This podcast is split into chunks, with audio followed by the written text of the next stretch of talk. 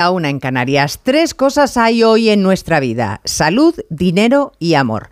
La salud muy perjudicada por una sofocante ola de calor que nos va a dejar temperaturas por encima de los 40 grados en buena parte de España. Ni manos a motor que muevan abanicos, ni gazpacho fresquito recién salido de la nevera va a librarnos del sofoco.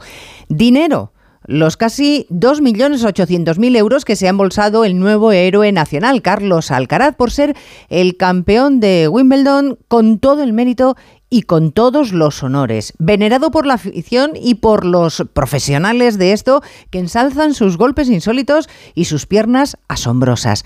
Y amor, amor el que José Félix Tezanos profesa a Pedro Sánchez hasta el punto de decir hoy que el líder lo hizo también en el debate de A3 Media, que ha aumentado su distancia frente a Núñez Feijó.